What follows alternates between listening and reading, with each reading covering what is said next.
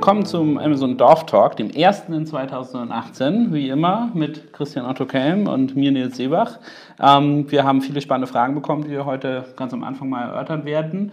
Ähm, ich hoffe, ihr habt viel Spaß mit den bisherigen Folgen und in 2018 werden wir, glaube ich, das Format weiterführen. Es gibt auch viele spannende Entwicklungen im Bereich Amazon und wir werden regulär darauf eingehen, was wir so aktuell sehen, freuen uns aber auch, eure Fragen zu sehen und ähm, die dann hier live zu beantworten. Dann würde ich gleich erstmal anfangen. Wir haben ein paar Fragen bekommen. Wollen wir einsteigen? Genau, ja. Ähm, einsteigen können wir direkt ganz entspannt mit 2018. Äh, was wird da alles kommen?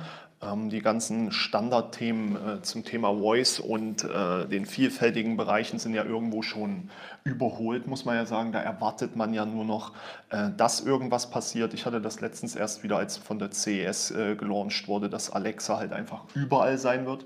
Habe ich mir nur gedacht, ja okay, ich habe es im Weihnachtsgeschäft erwartet. Für, für mich war das überhaupt gar keine große Überraschung mehr. Das waren alles irgendwo so erwartbare Szenarien und da muss man einfach gucken, dass die Gesamtentwicklung stimmt und wenn man es äh, realistisch betrachtet, ist das App-Shopping, Voice-Shopping irgendwie in diesem Zusammenhang alles noch nicht so richtig passend, aber der Voice Assistant als das, was er sein soll, ein Assistent am Toaster, am Kaffeeautomat, im Auto, ist einfach ein gigantisches ähm, Netzwerk, was sich da aufbaut. Ähm, viel interessanter sind noch die Bereiche, was letztes Jahr angeteasert wurde, aber nicht umgesetzt wurde. Ja? Seien es die Amazon äh, Go-Läden, dass die auch bald in Deutschland kommen. Interessanter ist der Bereich Ticketsysteme. Ähm, das hat Amazon ja doch schon jetzt länger immer mal wieder äh, verlauten lassen. Ebenso der Bereich Versicherungsbranche. Äh, ich habe selbst immer wieder mal Anfragen aus dem Segment, wann können wir und wie auf Amazon endlich Versicherungen verkaufen. Es gibt ja schon Vertriebssysteme über ähm, Handy- und Energienetzverträge, wo so teilweise ein paar Versuche laufen. Könnte ich, könnte ich einmal äh, da einhalten? Zum Thema Versicherung haben wir auch eine Frage bekommen. Da wäre meine Frage, meinst du jetzt die Versicherung für Produkte? Also ähm, ich kaufe mir einen Kühlschrank und kann eine Zusatzversicherung bei Amazon einschließen, äh, abschließen, wo ich dann den anstelle von drei Jahren für fünf Jahre versichert habe? Oder meinst du wirklich den eigenständigen Verkauf losgelöst von der Hardware von einer Autoversicherung? Ja, genau. Also tatsächlich die, die normalen Produktversicherungen gibt es ja schon. Die kann man ja schon äh, dazu kaufen in Staffelpreisen bei äh, einigen Produkten, bei Amazon-spezifischen Produkten, die, die Kindle-Devices und Co. Aber ich denke tatsächlich, dass der reine Versicherungsmarkt in das Segment mit reinstoßen wird. Ähm, wir haben die alten, ja, altdeutschen Bereiche mit dem typischen Versicherungsmakler, der ständig hin und her tingelt und am Endeffekt immer nur ein Grundfragenportfolio abhändelt, ja, anhand deiner Umstände, deiner Situation. Ähm, das kann man aber auch irgendwo alles datengetrieben und schneller automatisiert abbilden und äh, dann könnte das ein interessanter Bereich werden oder halt zur einfachen und simplen Lead-Generierung. Wir sehen das gerade im Bereich der Dienstleistungen in den USA schon seit über zwei Jahren. In Deutschland läuft die Beta-Phase im Bereich Tapezieren jetzt knapp ein Jahr und dann kauft man halt eine einfache Handwerksleistung, gegebenenfalls dann eine spezifischere wie eine Versicherungsdienstleistung. Ne? Das ist ein absolut interessantes Thema. Das würde aber ja auch, ähm, also gerade bei Amazon Customs und anderen, da geht Amazon ja oft über die Lösung, dass sie sagen, hier schreib dem Hersteller, äh, was du gerne an spezifischen genau. ähm, Angaben haben musst, um dann ähm, eventuell auch ähm, ähm, den Service zu bekommen. Da müssten ja schon Amazon auch erheblichere Technologie umändern, wenn du direkt die Dateneingabe in der Shoppingmaske Amazon machst und das ja. diesen Prozess nicht nach offline verlagerst. Genau, aber Siehst ist du dahin Tendenzen? Ja, aber es ist ja was Schönes, wie, wir, wie man jetzt mit dem neuen äh, ähm, Banken Kontosystematiken äh, hat, kann halt jeder auch auf deine normalen Kontodaten, Kontoverläufe in gewissem Maße Einblick halten. Und was gibt es denn Besseres als ein Versicherungsscore mit ich bin Prime-Member und ich investiere jedes Jahr 10.000 Euro auf dem Marktplatz? Das gibt ja auch irgendwo eine gewisse Wertigkeit äh, man kennt das so aus diesen typischen Filmen, die Ami-Filme, ja, wie ist dein Versicherungsscore? Ja, man muss mal gucken, was da so passiert und wenn was Versicherungen eins können, dann ist es auf Alter, Beruf, Person, Umfeld, Haus und so weiter genau rausgetaktet ausrechnen, wie funktioniert was. Denken wir einfach nur an die simpelste Form, die standardisierten Autoversicherungen. Was will man mehr? Man gibt nur noch ein, wo wohnt man, wie wohnt man, das sind so die zehn Standardfragen und daraus berechnet sich deine Versicherung anhand deiner Postleitzahl anhand des Autos und des ähm, äh, na, Hubraums. Mhm. Also es gibt so viele Standardansätze und ob ich das dann direkt bei denen auf der Seite mache oder auf dem Marktplatz, ich glaube, das wird äh, egal sein. Kennst du also in den, ähm, in den USA ist das Thema Amazon Automotive ja schon erheblich ja. vorangetrieben ja. worden. Gibt es da schon Feldversuche mit dem Bereich ähm, Versicherung, ähm, auch Automotive-Versicherung, die dort abgeschlossen werden können? Weil das ist ja ein Bereich, wo Amazon auch hier in Europa massiv investiert, ähm, gerade in Autoteilhandel.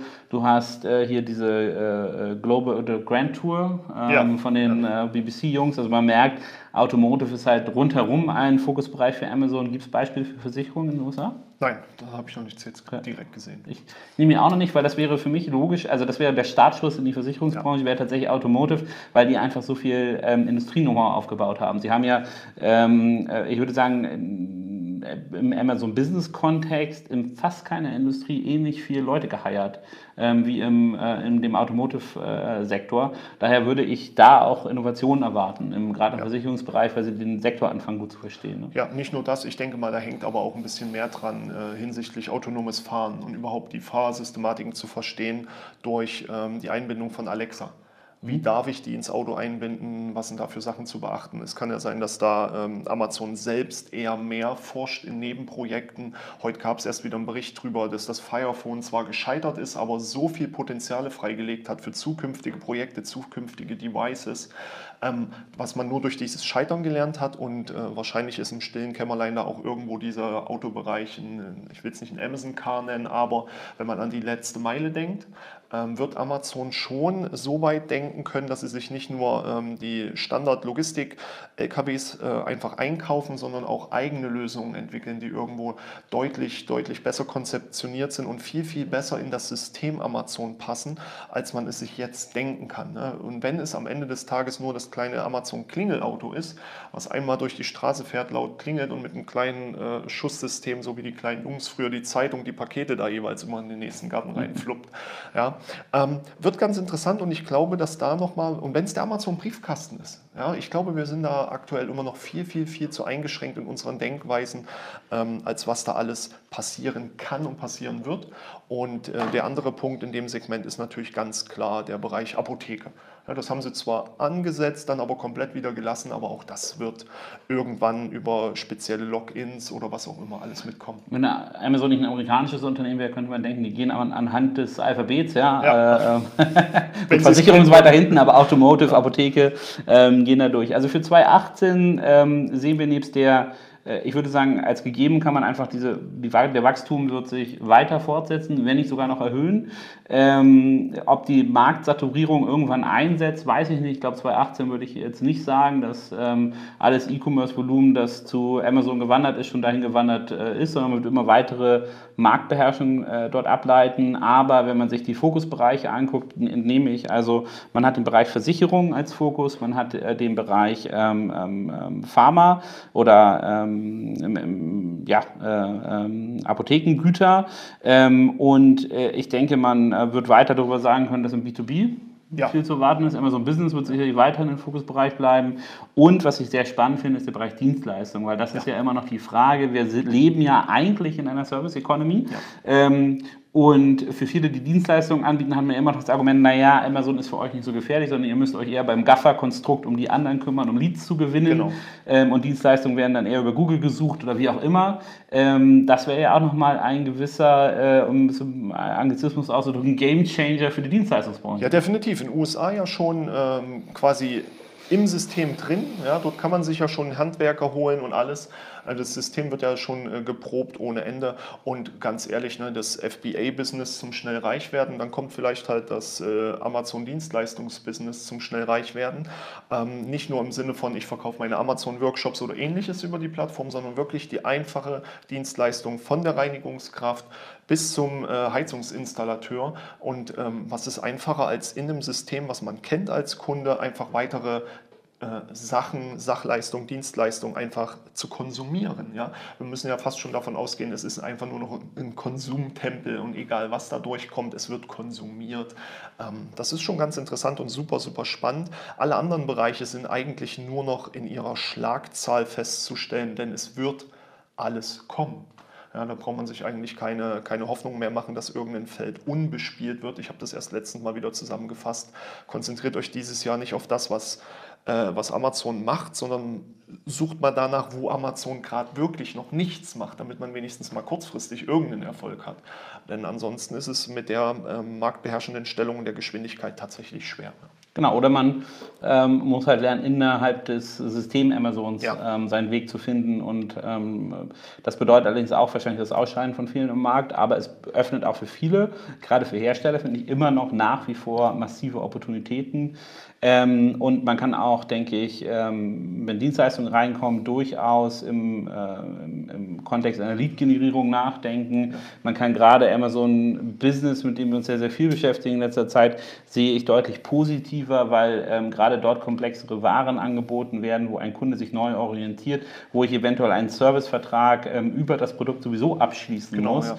Und das ist nicht gesagt, äh, dass äh, das eine Bedrohung für mich ist, sondern es kann durchaus eine Opportunität sein, einen neuen Kundenkontakt aufzumachen, den ich vorher gar nicht kannte ähm, ja. oder den mein Konkurrent hatte. Ich muss ja nur immer so ein bisschen besser machen als die Konkurrenz und schon kann ich einen Markt äh, völlig drehen im Moment durch diesen neuen Kundenkontakt. Definitiv, definitiv. Ähm, wenn ich nur daran denke, wenn ich den Dash-Button mit der Voice kombiniere und das in meine äh, Niebe Wärmeluftpumpeanlage da äh, reinstecke ja? und äh, nicht mit, immer mit einem Speicherstick arbeiten muss, die Daten auslesen muss, das zum Hersteller schicken muss, der ganze Hackmeck und alles. Nee, es ist dann wirklich ein reines datengetriebenes System, ist überhaupt nicht mehr schwer, ich kann die Einstellungen direkt äh, kommunizieren, die Hersteller müssen nicht mehr immer diese Apps äh, ähm, herstellen, ich kann zwar meine Lüftungsanlage mit einer App steuern aktuell, aber wie einfach ist es, das Licht mit an, aus und dann äh, einfach nur noch zu sagen, hey, mach die Lüftung auf 80 Prozent oder sende die Wasserstände, Stromstände an. Ja, also diese Komplettvernetzung und dazwischen wird immer und irgendwo äh, das Ziel von Amazon sein, mit integriert zu sein, in irgendeiner Art und Weise.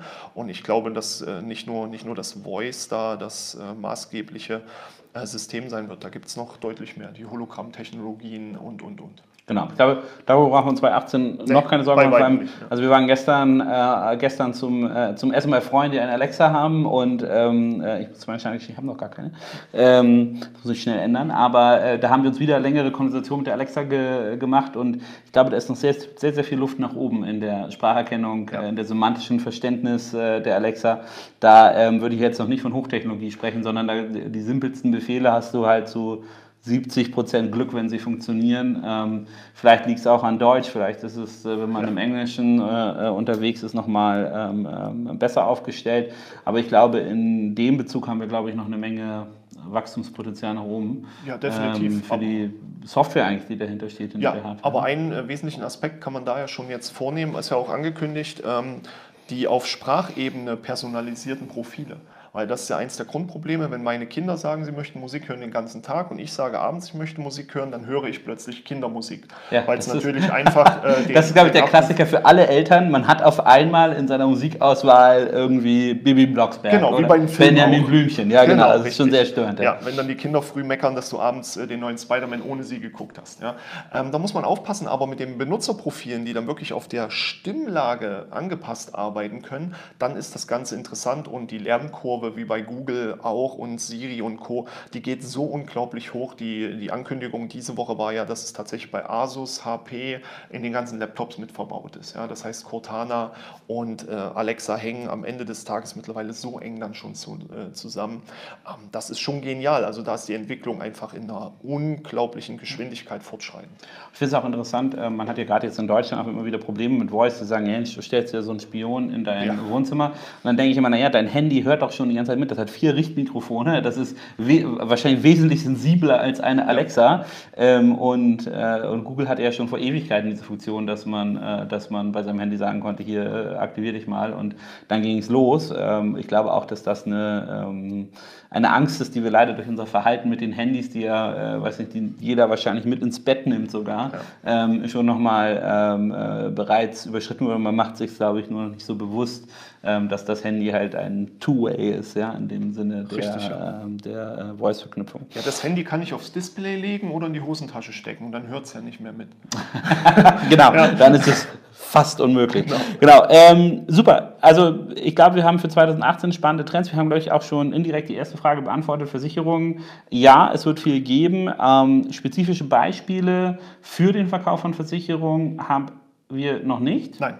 Ähm, vermuten das aber, dass das in 2018 kommen wird und würden da als Tipp geben, den Automotive-Sektor in ja. den USA genau zu beobachten. Dort würde ich persönlich das erste Mal ein Versicherungsprodukt erwarten von Amazon, ähm, das dort standalone vertrieben wird an ein sehr affines äh, Automotive-Publikum, das ähm, durch die, äh, diesen Core-Sektor schon äh, mit drin ist. Haben wir noch weitere Fragen, auf die wir eingehen sollten oder haben wir noch weitere Punkte, die für 2018 relevant sind? Ja, ähm, wir haben das erste Mal gemerkt, wenn Amazon Amazon was ankündigt, ähm, im Bereich Style Guides zum Beispiel, wie dann so der Hammer mal schwingen kann. Ja, das hat sich ein bisschen zweischneidig entwickelt. Das waren auch tatsächlich die, die Schwerpunkte der Fragen, ähm, die eingegangen sind, sind in die Richtung gegangen Bewertungen, weil die komplett, äh, nahezu komplett für die Normalstarter gecancelt wurden vor, vor ein bis zwei Wochen.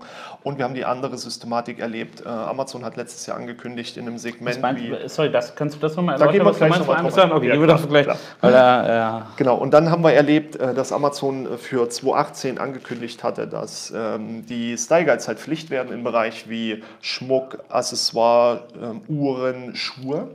Da gab es natürlich einen, einen, sehr hohen Angstfaktor. Ähm, die Bildrichtlinien waren sehr, sehr knallhart und ähm, das Bangen war relativ groß. Was wurde es dann einfach gemacht? Ähm, die Titel wurden grundsätzlich auf teilweise 200 Bytes begrenzt.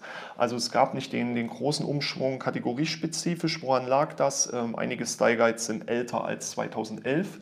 Einige sind auf dem Update 2.17, aber nichts ist da irgendwie in einem, in einem richtigen Zusammenhang. Es sind meistens Word, PDF-Dokumente oder Excels. Aber Amazon hat ganz clever reagiert und die Ankündigung war groß genug. Und ähm, wenn ihr nicht in der Lage seid, 5000 Zeichen für Keywords zu benutzen und immer noch die Bullet Points vollpackt, gut, dann nehmen wir euch einfach beides weg. Ja? Also die Keywords reduziert letztes Jahr und Anfang dieses Jahres hat man das erste Mal gemerkt, was Amazon in der Lage ist zu machen. Sie sind nicht in der Lage, Style Guides zu implementieren, spezifisch für jedes Backend, weil das viel zu komplex ist. Aber mhm. sie sind in der Lage zu sagen, für bestimmte Kategorien, Bullet Points werden einfach nicht mehr indexiert. Also einen viel, viel clevereren Schachzug zu gehen, als einen hochkomplexen Ansatz zu fahren. Und da muss man äh, aufpassen, kriegt man es überhaupt schnell genug mit, kriegt man es immer mit, so wie es in anderen ich meine Bullet Points habt ihr drin und es nützt genau nichts. Es genützt gar nichts, außer mhm. zur Kommunikation mit dem Kunden. Ja. Dafür sind sie auch eigentlich da. Ähm, das war ein ganz interessanter Haken, der da Anfang des Jahres äh, geschlagen wurde. Und dann kam aber doch die harte Rechte knallhart um die Ecke, und ein Jahr nach dem großen Löschen der ganzen ähm, nicht verifizierten und gekauften Bewertungen haben sie es dieses Jahr nochmal durchgezogen. Äh, erst kam die Ankündigung, dass man pro Person pro Woche nur noch fünf Bewertungen abgeben kann, verifizierte. Und jetzt haben sie das Ganze nochmal ähm, für die ganzen Testersegmente und die ganzen Testanbieter ausgehebelt und haben gesagt, okay, man darf pro Produkt pro Woche nur noch zehn unverifizierte Bewertungen sammeln. Die Systematik wurde sogar so weit erweitert, dass man sagt, ein reduzierter Kauf wird von Amazon bewertet, ob er eine verifizierte oder nicht verifizierte Bewertung wird. Und sammelst du zu viele Bewertungen, auch wenn sie verifiziert sind, in kurzer Zeit, entscheidet Amazon immer noch, nehmen wir die oder nehmen wir die nicht. Das führt zu den kuriosesten Dingen. Das wäre ja, also sagen wir mal, ich habe jetzt ein äh, Fidget Spinner, ein ja. Produkt, das auf einmal massiv hochgeht und habe dort einen besonders witzigen, dann könnte es ja auch durchaus organisch und realistisch sein, Richtig, ja. dass ich äh, so reinkomme. Aber da guckt dann Amazon händisch rauf und sagt, okay, das kann so sein, weil ist gerade viel Abverkauf. Ähm, oder äh, äh, kann das dann sogar dazu führen, dass mein sehr erfolgreiches äh, organisches Produkt ähm, gesperrt wird? Ja, das ist auch passiert im Dezember wieder. Einige haben sich ja mit ihrem äh, Amazon-Business ganz genau aufs Weihnachtsgeschäft konzentriert, hatten dadurch natürlich keine relevante Händler-Performance in dem Zeitraum und haben über sehr, sehr kurze Zeitspanne sehr, sehr hohe Umsätze erzeugt. Und dann macht Amazon einfach den Account dicht, weil es unnatürlich ist. Das ist für die nicht nachvollziehbar, woher das kommen kann. Und dann ist so ein Account halt auch mal äh, kurzzeitig oder leider auch langfristig zu. Ja. Aber ich finde es interessant, dass Sie das als unnatürlich einordnen, weil es gibt jetzt ähm, ähm, auf Facebook zum Beispiel interessante ähm, Statistiken, dass dort auch kein lineares oder langsames Wachstum kommt, sondern sagen wir mal, du äh, aus Zufall bist du äh, gerade essen, wo, äh, wo irgendwie Rihanna essen ist ja. und bist im Nachbartisch und machst irgendwas Lustiges und die Leute äh, liken dich dann alle und finden dein Profil lustig genau. oder was auch immer. Oder du hast dort gerade einen Trend für eine bestimmte äh, Entwicklung, dann geht es ja auch immer exponentiell nach ja. oben ähm, und es ist nicht gar nicht so, äh, wie es hochgeht. Ähm, steckt Amazon noch zu sehr in der sozusagen graduellen E-Commerce-Denke, dass die gar nicht an exponentiellen Wachstum da sind? Oder ist es einfach der einfachste Weg, Anomalien zu erkennen, indem sie da reingehen? Genau, ich denke mal, durch die äh, chinesischen äh, Fremdbürger haben sie doch da einiges gelernt, ja, was, da, was da teilweise passieren kann und äh, wie massiv die Auswirkungen sind. Ähm, da muss man auch äh, einfach nur sagen, okay, Amazon, das ist, wenn sie denn in der Lage wären, es wenigstens schnell freizugeben. Ja, die Leute schreiben ja dann immer, wir sind äh, alles legal, äh, alles gut, wir haben nicht gegen irgendwas verstoßen, es ist halt Hauptsaison. Aber Amazon ist auch irgendwo klar dran, dran gehalten zu sagen, okay, Anomalie, erstmal Stopp, Weiterleiten von, ähm, von Maßnahmen, Informationen und dann trifft jemand eine Entscheidung. Im Weihnachtsgeschäft selber ist das natürlich hart, weil natürlich die Entscheidung halt später fällt. Ja. Kann man auch nichts gegen machen. Aber das ganze Konstrukt ist mittlerweile ein bisschen ad absurdum geführt worden. Ein Kunde von mir hat tatsächlich zwei Fünf-Sterne-Bewertungen und kriegt im Schnitt nur noch 3,5 angezeigt weil die Denke ging so weit, dass Amazon äh, veröffentlicht hat, dass ein maschinell gelerntes System jetzt dafür zuständig ist. Das bewertet das Alter der Rezension, die Nützlichkeit der Rezension, ist es ein verifizierter, nicht verifizierter Kauf. Ich selbst kann aktuell ein paar Blitzangebote von, von Prime Day, ich kann sie nicht bewerten, nicht weil ich über die 60 Tage hinaus bin, sondern weil der Rabatt zu hoch war. Ja, das ist äh, Wahnsinn, was da gerade passiert. Für mich persönlich ist es am Endeffekt nichts Überraschendes. Ähm, es wurde vor über drei Jahren von Amazon mal gesagt, dass ein zeitbasierter Korridor kommt, beispielsweise zwölf Monate, und nur für diesen werden überhaupt die Bewertungen genommen weil natürlich gerade Vendoren oftmals einen langen Produktlebenszyklus haben. Und wenn du mal eine schlechte Charge dabei hast, dann ist das, das passiert. Aber dann äh, behebst du ja die Fehler, du passt das an, die Menge werden abgestellt. Und dann sollte es nicht so strafend sein, dass dir ewig diese schlechten Bewertungen hinterherhängen. Aber ja. wenn du mal wieder schlechte, schlechte Performance hast, dann soll das für den Kunden auch irgendwo sichtbar sein. Von daher war es für mich persönlich nicht überraschend. Ich habe das in meinen Vorträgen fast jedes Mal immer drin. Aber jetzt hat man es auch schriftlich. Es ist wirklich ein maschinelles System und man weiß aktuell auch nicht so richtig, wie es wirkt, denn Amazon hat ja einen absoluten Vorteil. Ähm, die haben die Daten pro Kategorie, pro Vergleichsprodukt. Die kennen die organischen Bewertungssystematiken ganz exakt. Die wissen, dass im Küchehaushalt weniger bewertet wird als bei Spielzeug oder im Textilbereich anders ähm, äh, kurzfristige Peaks bei Verkäufen entstehen und wo dann viele Bewertungen reinkommen und oder nicht, auch wo die Anteile sind zwischen verifiziert und nicht verifiziert, wo die Standard-Rabattcodes sind. Ja, wenn das standesgemäß immer in dieser Kategorie 10% sind und dann kommt einer mit ganz viel 20, 30% rein, ja, dann wissen sie halt, okay, das ist unnatürlich für unseren Produktbereich.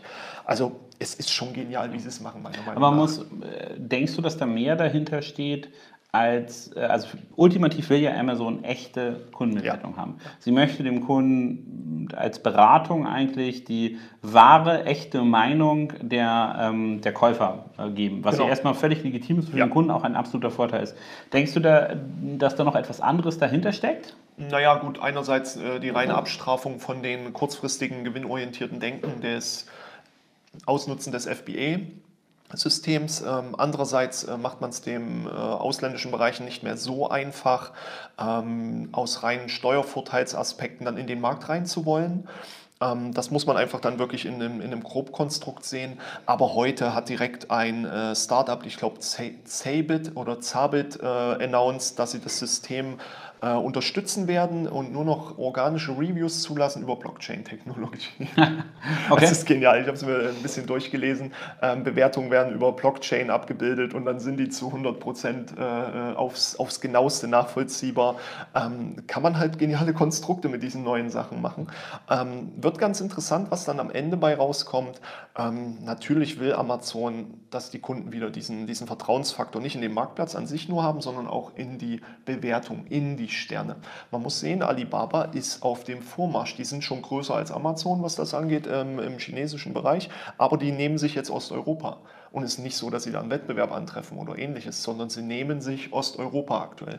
Und da muss Amazon sehen, wo sie bleiben. Und der Bewertungshickhack hat im Gegensatz zu den Amazon-Agenturen nicht zu einer Umsatzsteigerung in so einem essentiellen Umfang geführt, wie es Agenturen machen. Und was Amazon halt noch nie mochte, sind so Fremdbetriebe in ihrem Kosmos, die Geld machen. Eine Agentur, die sorgt für mehr Umsatz auf dem Marktplatz, für mehr Marketing-Spend. Gucken wir uns Omnicom an, erhöhen ihren Spend von 400 auf 800 Millionen. Ja, eine der größten äh, Beratungsagenturen für den Bereich Amazon. Ähm, Factor A für, für Deutschland, für Europa, Aushängeschild. Die schaffen es halt wirklich, einen Mehrwert fürs System zu bieten. Ein äh, Bewerterportal, das bringt viele Sterne. Ja, Ja, und, das, und verdient selber ihr Geld. Also ich würde, würde es sogar äh, noch krasser ausdrücken und sagen, nicht nur verdienen die eigene sozusagen für sich selber Geld, sie schaden ja dem Kunden mit falschen Reviews oder Reviews, die Genau. nicht äh, eigentlich das widerspiegeln, was das Produkt verdient. Ähm, daher würde ich sagen, ja, Geld verdienen das eine, aber es ist natürlich auch, ähm, ähm, wie wahr und wie gut wird der Kunde bedient. Ja. Ähm, und das ist natürlich ähm, schwierig, wenn du dich dann nicht an die Spielregeln von Amazon halten möchtest. Daher kann ich, also ich kann es verstehen, es ist ja, Google hat ja auch immer ein ambivalentes äh, Verhältnis zu SEO-Agenturen gehabt und hat eins fürs andere Update, die einfach aus dem Markt rausgehauen, äh, ge- wenn sie, wann immer sie mal äh, das lustig fanden.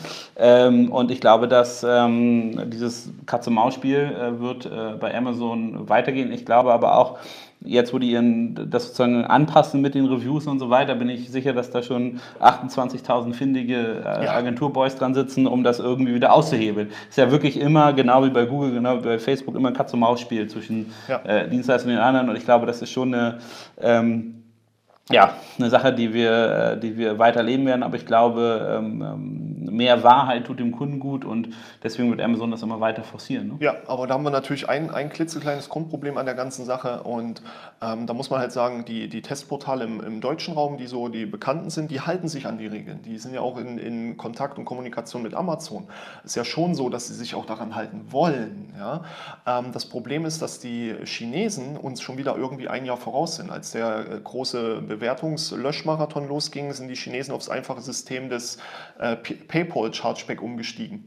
Ja, wo wir weiter an diesen äh, Testszenarien dran festgehalten haben, schreiben die Chinesen nur in die Gruppen rein, ich brauche so und so viel Tester, Refund über PayPal, fertig. Ja. Also 100% Kaufpreis, 100% verifizierte Bewertung, das Geld läuft über PayPal. Ich habe ja nicht gesagt, dass es unbedingt deutsche SEO Ja, äh, ja, oder das Agenturjungs sind, die darüber nachdenken, wie ich es aushebeln kann. Richtig, ja, das ähm, ja, na, also ich meine, das hat man ja auch gerade jetzt übers Weihnachtsgeschäft, äh, diese Frontenbildung war ja immens äh, mit den China-Händlern, auch dass das Finanzamt das erste Mal tatsächlich Oh ja, vorgegangen ist. Ähm, gut, da sieht man ein, ein Umdenken, aber ich, das sind für mich immer eher so Hygienefaktoren. Ja? Also jede Handelsplattform wird in, äh, einen gewissen Prozentsatz an nicht legitimen Händlern anziehen oder an äh, Birkenstock, äh, Fake-Produkten, was auch immer. Ähm, da wird es immer eine, einen gewissen Grundbodensatz geben von, äh, von Sachen, die ausgemerzt werden müssen. Da bin ich aber auch ähm, relativ ähm, äh, sicher, dass da ja, ähm, äh, die Marktbereinigung irgendwann irgendwie Ja. stattfindet.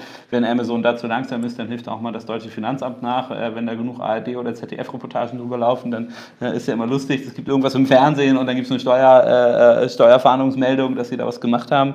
Ähm, daher würde ich das jetzt für 2018 nicht als großen Trend darstellen. Ich glaube, dieses Thema Bewertung, also ich weiß nicht, wie das in deinen Mandaten war, aber in meinem äh, habe ich auch, eigentlich schon seit zwölf Monaten gesagt, macht nichts, was fake ist, dafür kriegt ihr nicht, wenn nicht jetzt, aber dann später eins auf die Fresse. Ja. Lasst das so laufen, wie es ist und reagiert lieber gut auf schlechte Beratung, äh, schlechte Bewertung, die ihr dann drehen könnt. Also bleibt bei diesem organischen äh, System dahinter. Ähm, siehst du das auch so? Also Ja, definitiv. Als, als Grundempfehlung jetzt sozusagen für unsere Zuhörer würde ich halt Ja. sagen, naja, Amazon hat es nochmal deutlich gemacht, ähm, äh, don't play, sondern play fair. Und ähm, das ist die sicherste Art, um nachhaltig Geschäft zu machen. Ne? Ja, also ich ähm, bin selber auf dieses Konstrukt ja erst aufmerksam geworden durch den Zugang zu dem Private Label Bereich, den ganzen äh, FBM als Versandmöglichkeit, schnell mal reich werden. Ich habe es vier Jahre lang nicht verstanden. Ich habe äh, wenig ganz wenig Produkte äh, gelauncht oder optimiert und da ähm, auch kaum Datenwerk zu hinsichtlich der Entwicklung. Je mehr Bewertungen, desto besser verkauft sich was. Ich habe es einfach in den vier Jahren nie nachweisen können. Dasselbe gilt für den Bestseller-Batch, außer in ganz, ganz wenigen Ausnahmefällen. Die Anzahl der Bewertungen, das sieht man bei Analyze immer wieder im, in der Nischenanalyse pro Keyword, hat nichts mit der reinen SERP-Seitensortierung zu tun. Ja, der Durchschnitt an Bewertungen auch nicht. Auch, auch nicht sowas wie Amazon Choice oder, oder andere Aspekte, Nein, oder? der Amazon Choice ist ja aktuell ein bisschen noch zu neu, um es bewerten zu können. Genau, also Ähm, der, aber soweit ich Amazon Choice wahrgenommen habe, das ist natürlich eine, eine hohe Incentivierung für den Käufer, eine Ja. visuelle Incentivierung. Ähm, Es ist ganz witzig, ich habe es mir heute mal wieder in Ruhe angeguckt. Ähm, es überlagert den Bestseller-Button. Also je nachdem, wie der Kunde sucht, findet er das Produkt mit oder ohne Bestseller-Button. Ja? Und wenn, hm. wenn der dann von Amazon einfach durch den Choice einfach überlagert wird, zeigt das ja entweder nur, okay, das Bestseller-Produkt ist gerade das höchst nachgefragt und geht über Voice und Voice-Anbindung. Aber wenn sie dann nicht mal in der Lage sind, zwei zu positionieren, dann zeigt das irgendwie schon, was mehr Wert hat. Man hat das jetzt auch mit dem, mit dem A-Plus-Content für die Vendoren, der ist plötzlich kostenlos. Das zeigt eigentlich, dass Amazon gemerkt hat, oh, das für die Vendoren oder? Ja, für die Vendoren, genau. Okay. Die Seller mhm. kriegen es ja über ihre Markenregistrierung ja. sowieso kostenlos. Aber wenn Amazon was kostenlos rausgibt, dann wollen sie, dass man es nutzt. Das zeigt, das hat so viel Potenzial, dass man damit Umsatz machen kann. Ja. Früher hat das Geld gekostet für die Vendoren, weil es einfach nur eine Marketingmöglichkeit war, die war schlecht sichtbar, die war nicht äh, gut dargestellt. Mobile war noch nicht so deutlich, weit über 50 Prozent in der Kaufquote. Aber jetzt, das funktioniert. Also sagt Amazon, okay, können wir nicht mehr so viel Geld mitmachen. Außerdem funktioniert es verdammt gut dann lass sie kostenlos machen, weil wir als Amazon machen jetzt mehr Geld durch die besseren Bilder, höhere Conversion ähm, und so weiter und so fort. Das ist halt schon, wenn man sich auf Mobile anguckt, genial. Ja, wir kommen jetzt wieder so ins, äh, ins Reden, wie wir gewohnterweise tun. Äh, ähm, wir müssen noch ein bisschen Auge auf die Zeit haben. Ich glaube, das war eine der Zuhörerwünsche, dass wir uns ein bisschen härter an die 45 Minuten halten. Wir haben jetzt noch eine Viertelstunde. Haben wir noch eine Hörerfrage, die wir, Hörer-Gucker-Frage, ähm, die wir gerne beantworten würden oder könnten? Ja, ähm, ein Thema haben wir äh, tatsächlich in all den Folgen noch nie äh, durchgesprochen. Das ist immer so die, die allgemeine Frage. Ähm, was ist überhaupt Amazon SEO? Ja, ähm, das ist natürlich äh, nicht einfach nur Amazon Suchmaschinen Aber wir haben viel über die SEA-Seite gesprochen, genau, also, über Marketing, äh, darüber, aber Amazon SEO, ja, sicherlich ein ähm, genau. Thema, das haben wir tatsächlich noch nicht. Ja, ähm, da ist es äh, so, das von, von meiner kleinen Denke her, ich habe da immer viel drüber nachgedacht. Am Anfang habe ich auch immer nur gesagt, ja gut, äh, Amazon Search Engine Optimization. Ja. Ähm, wenn man aber es richtig betrachtet, muss man schon im Detail ein bisschen genauer aufpassen, dass man äh, an der normalen ähm, Bezeichnung, an der normalen Definition bleibt. Es bezeichnet halt irgendwo am Ende des Tages alle ähm, Ansätze oder Umsetzungspunkte, um die Sichtbarkeit eines Produktes im organischen Ranking von Amazon zu verbessern. Nur nochmal sozusagen, je nachdem, wie, wie, hoch der Wissensstand ist, im organischen Ranking. Ja. Ich versuche also über meine Handlung einen Suchalgorithmus nachzu oder, oder zu gefallen, nachzubilden, genau. den ich aber nicht kenne. Richtig. Sondern ich kriege von Amazon eine Indikation, was dort wirken könnte oder nicht. Ja. Ähm, aber im Endeffekt ist es ähm, eins zu eins vergleichbar mit Google. Auch niemand kennt wirklich den äh, Suchalgorithmus von Google. Aber man, die, die veröffentlichen ja immer so äh, dieses äh, so 5% Backlinks, 25% ja. dies, 35%, also man kriegt eine prozentuale Indikation, was ist wichtig, was ist nicht. Auch Amazon hält es genauso, ja. sagt einem nicht, was es ist, aber sagt, was es sein könnte und man selber muss ähm, die Gewichtung auch ausfinden ne? und die, die Wichtigkeit der einzelnen Aspekte. Ähm, und es ist arbeitsintensiv, muss man fairerweise sagen. Ja, je nachdem. Also wir haben, ähm, man muss ja eins beachten an der ganzen Situation. Bei Amazon kommt noch eine Nebenbedingung hinzu und die bedeutet einfach nur, es geht nicht darum, das beste Ergebnis zu sein oder Nummer eins irgendwie irgendwo. Es geht darum, das relevanteste Ergebnis zu sein. Ja, das sieht man, wenn man äh, auf Amazon.com einfach guckt, in den Standardsuch Anzeigen ist alles nach Relevanz sortiert. In Deutschland heißt es dann zwar bestes Ergebnis, aber über den ähm, Quellcode sieht man dann, dass es auch nach Relevanz sortiert ist. Und da ist der große Haken an der Geschichte. Und mit einem Tool, was wir jetzt im, nach Weihnachten zwischen den Tagen einfach mal äh, released hatten, ähm, der Analyze Keyword Analyzer. Ja? Erst hatten wir einen Index-Checker auf den Markt gebracht, aber dann hat ähm, das Team von Michael Gabrielidis ähm, es geschafft, den Keyword Analyzer auf den Markt zu bringen. Und da kann man diese Relevanz und dieses ganze Amazon SEO-Denken in eine ganz andere Richtung treiben. Und das wird auch für dieses Jahr nochmal ein ganz sportlicher Ansatz, denn dort werden die Suchintentionen der Kunden ausgewertet.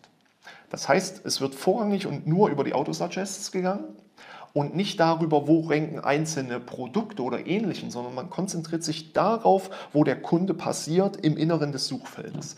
Und das ist genial. Das ist absolut Königsdisziplin und da kann man wunderschöne Markenanalysen machen. Ja, wenn man dann sagt, was ist Philips für den äh, Kunden auf dem Marktplatz Amazon? Gut, äh, relativ einfach, Sonicare Zahnbürstenaufsätze. Ja? ja. Ähm, das gibt äh, Marktlücken, die man daraus ausdefinieren kann. Das gibt äh, Produktansätze, die man, äh, eine Haribo sollte halt drei Kilo Packungen auf Amazon mal anfangen zu listen. Ja? Oder welche Geschmacksrichtung von Mentos. Das finde ich eine, eine sehr interessante Denke, weil die meisten Leute, wenn du mit denen über SEO an sich oder Amazon SEO sprichst, die versuchen halt das, was ich beschrieben habe, zu machen und den Suchalgorithmus hinten durchzuraten im Endeffekt genau. und dadurch zu agieren. Die machen also das, was Amazon will. Aber man muss auch beachten, deswegen finde ich das einen sehr interessanten Punkt, auch der Kunde lernt ja, wie er suchen soll. Also auch wir lernen als Kunde, wenn man früher, ich glaube, wenn man äh, früher geguckt hat, was Google-Anfragen waren, dann waren das so ein, zwei Wörter, Auto kaufen, Auto irgendwas. Aber auch der Konsument hat gelernt, wenn er reinschreibt, Autoversicherung kaufen für einen grauen VW Neuwagen aus dem Jahr Blups, also sich die Mühe macht, einen Satz einzutippen, ähm, dann äh, erstens finde ich raus, ob das andere schon gesucht haben, ja. aber die Antwort, die mir der Algorithmus ausspuckt, wird für mich relevanter sein. Und ich denke auch in, in, bei Amazon haben Leute vielleicht früher eingegeben Pfanne und jetzt haben sie gelernt Pfanne mit Deckel, mit zwei Henkeln, ja. grau von Marke Blips. Ne? Also, äh, also ich bin sicher, oder ich würde es sehr interessant finden, mal zu sehen, wie mehr im Englischen, wenn man sagt, sophisticated, die Suchanfragen der Konsumenten auf ähm, der Produktsuchmaschine Amazon geworden ja. sind, weil auch die Leute ähm, die Kombination ausprobieren und äh, wahrscheinlich viel, viel längere, größere Keyword-Anfragen äh, oder, oder Satzanfragen sogar reingeben, um äh, ein Produkt zu finden. Genau, ja, auch die, die Präferierung, was einem wichtig ist. Ne? Es gibt ja auch die Definition der Entry-Keywords.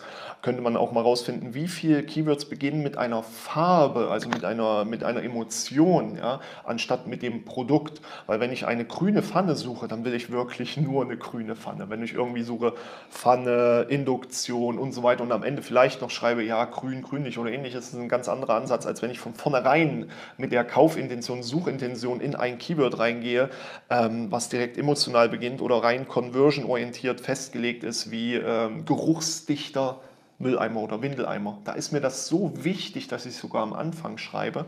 Und die Autosuggest helfen natürlich, weil sie den Kunden führen. Ja, ja. In jeder App, egal ob Underground oder die Mobile App oder die, ähm, die ganz normalen Amazon Devices oder auch im Desktop, da sind die ganzen Suggests absolut zielführend. Und das ist der, der große Arbeitsaufwand am Anfang. Genau, aber darf ich da eine, eine Sache fragen? Das ist ja dann tatsächlich, äh, sind das Daten, die kennen zwar Amazon, ja. aber wenn ich mir jetzt so ein Tool angucke oder wenn es dann von, von Analyze ein, ein spannendes Tool gibt, gibt. Ähm, das muss ja dann irgendwie über Crawling gemacht werden, äh, um, um diese Daten überhaupt auszulesen, weil Amazon gibt die ja nicht frei, oder? Ja, die sind ja direkt im, im Browser, dadurch, dass man äh, in der Eingabetiefe ja sofort äh, sehen kann, die zehn Ergebnisse, die zu jedem Buchstaben mehr direkt ausgewiesen werden. Genau. Ja, die sind ja quasi offengelegt. Ja. Das ist aber auch jetzt. Also muss man äh, aber, äh, um sozusagen in einem signifikanten Datenumfeld zu machen, muss es ja schon automatisiert erfolgen. Ne? Also ja, ja, wird es ja dann. Ja. Äh, das läuft über einen eigenen Browser mhm. und dann ist es fertig. das einzige Problem ist da jetzt der 6. Februar, das BGH-Urteil wird erwartet, sind die Suggests überhaupt erlaubt? Und wie muss Amazon sicherstellen, dass gewisse Marken nicht in, mit anderen Marken oder mit anderen Suchergebnissen verbunden werden? Da gab es jetzt äh, doch harte Klagen aus dem österreichischen Umfeld. Ähm, der Artikel war ganz interessant und da muss man sagen, okay, könnte interessant werden. Ich persönlich sage dazu nur, jeder, der Amazon ein bisschen versteht und mal nach Sex, Toys und Ähnlichem sucht, der sieht schon, dass Amazon das kann. Amazon kann Marken einfach rauslassen, Amazon kann komplette Keywords einfach aus den Autosuggests rauslassen. Ähm, das machen sie schon. Je nachdem, wie das BGH-Urteil dann ausfällt, ist es interessant, wenn diese Search-Konsole, die Autosuggests komplett wegfallen. Aber Autosuggest war doch, ähm, das beruhte auf den Google-Urteilen zu Persönlichkeitsrechten, oder? Die, die Klage oder ist das eine spezifische Nein, das ist eine spezifische Amazon-Klage, weil ah, dort wirklich weil ein Hersteller nicht auf dem Marktplatz verkauft, das Keyword aber ähm, bzw. das Markenwort eingegeben wird vom Kunden, er natürlich kein Suchergebnis bekommt äh, zu der Marke selbst, aber alle anderen haben sich natürlich, äh, der Algorithmus arbeitet ja so, wenn die das nicht finden, kaufen sie das, das wird also relevant und zeigen das dann an, was aber gar nicht zu der Marke gehört. Und das ist irgendwo in gewissem Umfang vielleicht ein äh, Verstoß gegen die gängigen Verständnisse, jedenfalls dieses Herstellers, der geklagt hat, zur, zur Nutzung einer Marke. Wird ganz spannend, was dabei rauskommt, aber wie du schon gesagt hast, der Amazon SEO-Gedanke gliedert sich dann tatsächlich nochmal in vier einfache Felder auf. Das vorgelagerte Amazon SEO basiert ja wirklich dann auf der Content-Relevanz-Analyse, ähm, einfach die Kategorien auswerten, Keywords schreiben und einfach mal feststellen, wie ist die Situation, der Status quo. Erst dann kommt man ja in den, in den rein aktiven Amazon SEO-Anteil, wo ich entscheiden muss. Ja, der ganze Anfang vorgelagert ist ja wirklich nur eine, eine Darstellung und eine Feststellung von Situationen, aber im aktiven Amazon SEO entscheide ich mich bewusst, wie will ich mein Produkt wie platzieren. Und da ist natürlich nochmal ein höherer Analyseanteil notwendig. Siehe Pricing Keywords. Ich prüfe bei vielen oder bei allen Keywords, wie sind die Preisstrukturen. Ist mein Produkt für den Preis jeweils relevant? Ähm, und dann erst wird es noch interessant und das unterschätzen ganz viele, äh, ist Amazon SEO dann noch nicht mit einer Nachoptimierung dran, sondern noch mit einer nachgelagerten Feststellung des aktiven Ansatzes. Denn was passiert in einem Algorithmus? Ähm, die aktive Idee muss ich prüfen. Aber in dem ganzen kombinatorischen Ansatz des A9 gibt es auch einen riesengroßen Anteil passives Amazon A9 SEO. heißt der Sucher. Der so heißt der, der Sucher. Der berühmte, also A9 ist genau. eine... Die Autobahn? Äh, genau, nicht, nicht die Autobahn, sondern tatsächlich das Herzstück. Ja, ja genau, das, das ist richtig. Und da passiert es natürlich durch Kundenabfragen oder durch andere Kombinatoriken der Inhalte, dass ich noch zu viel, viel anderen Bereichen ausgespielt werde. Da habe ich komplett andere Keyword-Wolken plötzlich, zu denen ich mitspielen kann. Wenn ich die natürlich jetzt nicht feststelle, nicht bereit bin, in diesem passiven Amazon SEO-Ansatz zu denken und zu analysieren, hat auch jede Nachoptimierung gar keinen Sinn. Ähm, nehmen wir immer das Lieblingsbeispiel, die Urinella, ähm, ja, der, der kleine Pippi-Aufsatz für die Frau ähm, der rankt und verkauft sich massiv über Geschenke für Frauen, Geschenke unter 10 Euro, teilweise auch lustige Geschenke. Und wenn ich das nicht weiß, kann ich mich darauf nicht fokussieren und würde mein Produkt immer weg von der Kundenintention und von dem eigentlichen Kaufpotenzial wegdrücken. Ich finde auf jeden Fall deine, deine, Kundenbeispiele, äh, deine Produktbeispiele originell. Ähm, die Urinelle habe ich jetzt bisher noch nicht gehört, aber, äh, aber spannend.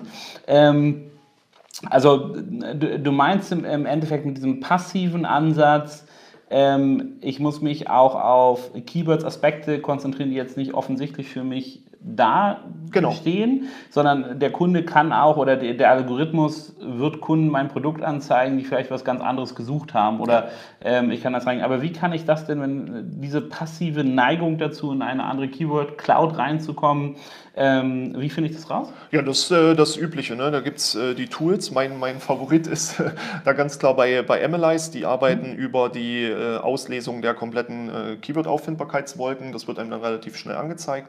Ähm, das Sonar von Franz Jordan kann das auch. Die haben einfach einen Reverse ASIN-Checker. Das heißt, man gibt nur die ASIN ein und sieht, zu welchen Keywords bist du auffindbar. Und damit ist die Sache ja direkt okay, auf ja, der Hand liegend. Ähm, so clever würdest sind du dann Leute auch, da, auch dahin in diese Richtung dann optimieren? Äh, auf jeden Fall. Ähm, man findet ja relativ schnell an der SERP-Seitenkonsistenz spätestens ähm, oder an der Eingabetiefe raus, wie wichtig ist das Keyword. Mhm. Da geht es weniger um Suchvolumina, sondern wirklich um die reine Kundensuchintention. Und ähm, gegebenenfalls kann man das versuchen gegen zu checken. Man kann ja auch erstmal nur Werbung drauf schalten, weil nur weil ich über ein Keyword auffindbar bin, heißt das ja noch nicht, ich bin top platziert. Die Top-Platzierung kann man sich ja über den Umweg oder den direkten, äh, zielführenderen Weg über die Marketingmaßnahmen wenigstens kurzfristig einkaufen kaufen. Und wenn dann die Performance darunter passt, äh, ist der erste Schritt die Implementierung dieses spezifischen Keywords oder das ähm, ja, Anti-SEO, ja, das Deoptimieren, mhm. einfach mal die Kombinatorik reduzieren, indem man kürzere Wortphrasen nimmt, eindeutigere Bullet Points, ohne den ganzen äh, Marketing-Schnickschnack drumherum. Ja, nennt das, wie es ist und Punkt. Dann kann auch nicht allzu viel passieren, aber je länger und je umständlicher Bullet Points formuliert werden, desto mehr Keyword-Wolke erzeuge ich. Und das ist nicht immer nur zum Positiven. Weil ich potenziell für in irrelevante Suchanfragen reinkomme, ja, wo mein genau. Produkt einfach nur stört. Richtig. Ähm, in irgendeiner Form. Ähm, spannend. Also man kann äh, Amazon SEO, ähm, ähm, also sollte man diese vier Gliederung sehen aus den einzelnen Bereichen. Und äh, wenn man das nicht in den Teilen, wie du in sozusagen initial, aktiv, passiv aufteilt, macht auch eine Nachoptimierung dann in dem Sinne keinen, äh, ja, keinen Sinn genau. und muss äh, ja, überlegt werden, wie genau mache ich es. Und man muss auch da, denke ich, sehr viel ausprobieren. Ne? Produktportfolio, AB-Tests, ähm, unterschiedlichen Sachen, um da rauszukommen? Oder würdest du dich eher darauf verlassen, was sagen mir die Tools und dann in Richtung dieser Tools optimieren? Ja gut, äh, datengetrieben ist ja eh immer höchste Priorität. Das Problem bei AB-Tests äh, auf Amazon ähm, ist ja immer wieder dasselbe. Du triffst nie wieder dieselben Suchintentionen zum ja. selben Tag, zur selben Zeitraum, zur selben Saison. Und äh, das Wettbewerberportfolio schwankt ja auch so extrem. Ja, ich kann die Woche extrem viel verkaufen. Ich erwarte jetzt den Out-of-Stock-Situation bei einem Wettbewerber direkt. Und ähm, dann weiß ich, ich werde mehr verkaufen kaufen. Aber das, äh, wenn jetzt noch. Genauso, wenn ich dynamisches Pricing habe jetzt als Vendor, ja. ähm, dann ist es eh Banane, AB-Tests zu machen. Richtig. Die Woche mal der ja. und dann später der Preis genommen. Genau, oder Rihanna rennt mit meinem Produkt durch irgendeine Bar in Hamburg und es geht ja. viral. Ja, ähm, Rihanna ist in Hamburg? genau. Nein, äh, da, darum geht es halt und deswegen sind die AB-Tests immer, immer sehr schwer. Diese Tools wie Splitify oder wie es heißt, die basieren ja nur am Ende des Tages darauf, dass da teilweise schlechter Content einfach mal optimiert wird und natürlich performt er besser.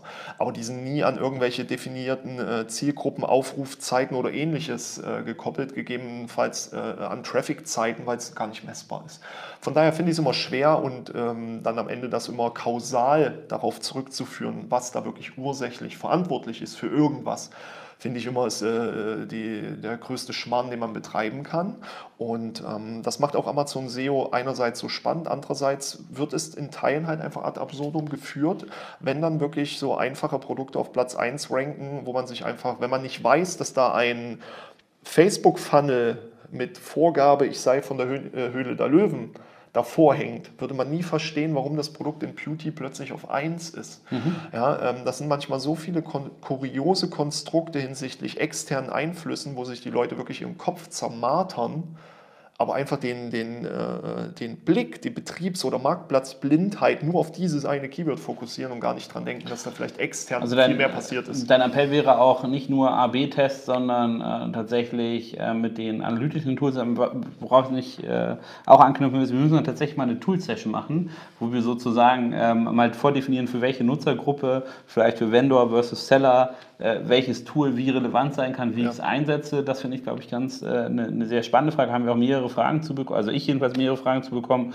ähm, um äh, diese Toollandschaft mal einschätzen zu können, weil da auch immer neue Anbieter kommen. Und ich glaube, auch innerhalb von jedem Tool, das gerade am Markt ist, hast du ja eigentlich wöchentlich sehr spannende Releases. Also jetzt gerade, was du meintest von Analyze, ähm, dass äh, dieses Keyword-Tool äh, oder das Autosuggest äh, der Auswertung, das kann ich mir durchaus vorstellen, dass das sehr, sehr spannende Daten sind, die man da hat. Aber ich glaube, wir, äh, wir sind jetzt leider schon wieder bei uns an der, am, am, Zeitfenster dran. Ne? Ähm, deswegen würden wir jetzt uns verabschieden für heute, aber wir reden gleich noch weiter ähm, und äh, zeichnen eine zweite Folge auf, ähm, wo wir uns, ja, ich denke, weiteren spannenden Themen widmen können. Jawohl. Also nochmal vielen Dank und ähm, ja, wir, ähm, wir melden uns zurück mit der, der nächsten Folge in 2018. Vielen Dank. Tschüss.